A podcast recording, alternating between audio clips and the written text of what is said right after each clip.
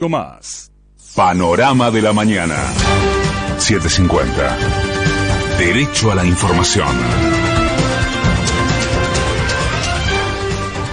Esta hora 6, un minuto, el cielo está despejado en Buenos Aires. Humedad 67%, temperatura 14 grados 4 décimas.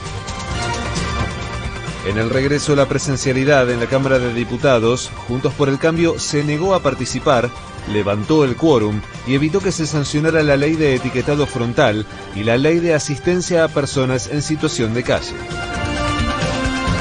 El presidente del bloque del radicalismo, Mario Negri, reconoció que Juntos por el Cambio pretendía incorporar más temas a la agenda del día, pero culpó al Frente de Todos por no haber alcanzado el quórum. Esos temas que ustedes tienen nosotros los queremos tratar, pero queremos incorporar algunos otros. Nos dijeron, no, nosotros llamamos a la sesión, así que vamos a probar si tenemos quórum. Y se pusieron la malla y se tiraron a la pileta. Ahora, se necesitan 129 personas, no solo nosotros, quiero decir, el Frente del peronismo de La Baña tampoco dio el número, el peronismo de Córdoba tampoco dio el número. El titular del bloque del Frente de Todos, Máximo Kirchner, acusó a la alianza opositora de no priorizar los temas que le interesan a la gente. Lamentablemente lo, lo, que uno observa y ve, más allá de lo que pase con las elecciones, de cómo se exprese nuestro pueblo, es que la oposición está en una y en la que está no es la que le interesa a la mayoría de la gente. La jueza Elena Hayton de Nolasco renunció a la Corte Suprema de Justicia y el gobierno ya evalúa posibles pliegos para enviar al Senado y avanzar en su reemplazo. La ministra de Salud, Carla Bisotti, anunció que el 50% de la población ya recibió las dos dosis contra el coronavirus y el Poder Ejecutivo anticipó que el 19 de octubre levantará los cupos diarios para los argentinos que quieren regresar al país. En las últimas 24 horas se detectaron 1.216 nuevos contagios y se confirmaron 40 muertes más por coronavirus. En Tucumán, los policías que mataron a Facundo Ferreira de un disparo en la cabeza cuando tenía solo 12 años de edad fueron condenados a cadena perpetua.